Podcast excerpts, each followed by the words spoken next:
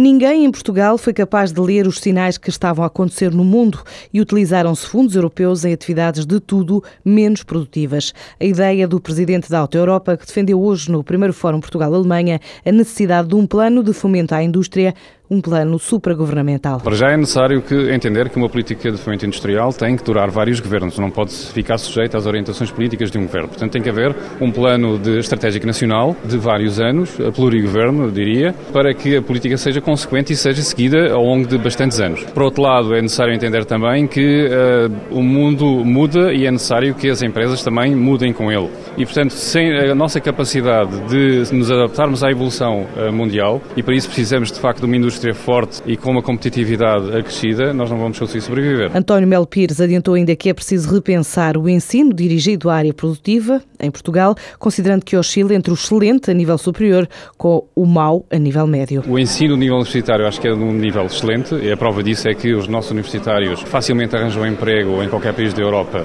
eh, de nível superior ao nosso.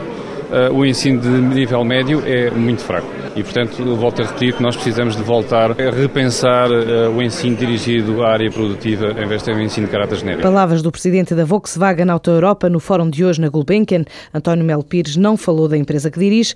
Ontem o presidente da ICEP deu conta que está atrasada a fase de negociação do Estado com a Auto Europa sobre a intenção da empresa alemã investir 37 milhões de euros no reforço da linha de pintura da unidade Palmela.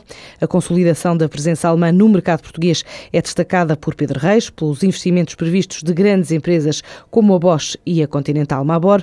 Em Lousada, a produtora de pneus quer construir uma nova unidade e criar 97 postos de trabalho num projeto avaliado em cerca de 83 milhões de euros.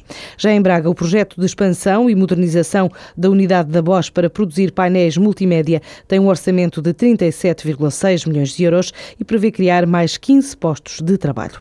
O mercado de arrendamento representou 60% da atividade da Remax em 2012. O ano em que a imobiliária registrou um crescimento de cerca de 30% no número de transações face ao ano anterior. O Conselho de Lisboa é o que mais contribui para o mercado de arrendamento de rede, representando 24%, ou seja, cerca de um quarto dos negócios efetuados.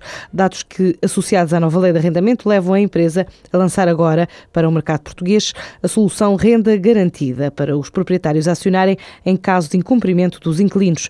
Assim explica Gustavo Jorge, o diretor de operações da Max Finance, a empresa financeira financeira do Grupo Remax. Então o que é que o produto consiste? É um produto de garantia de proteção de arrendamento que cobre o incumprimento do inquilino independentemente dos motivos que estejam por trás. Este produto destina-se exclusivamente nesta fase para o mercado habitacional. O que é que o produto tem como coberturas? Vai cobrir rendas até 3 mil euros mensais, vai cobrir até 12 meses de incumprimento, portanto 12 meses de indenizações, e tem também uma parte que é, consideramos ser uma das partes fundamentais, que é a proteção jurídica. Ou seja, o proprietário não tem que se preocupar com absolutamente nada. Este produto tem um custo de 4% mais IVA sobre o valor anual das rendas. A solução renda garantida da Remax tem assim um custo de 4% do valor anual das rendas e uma cobertura até 3 mil euros por um prazo máximo de 12 meses.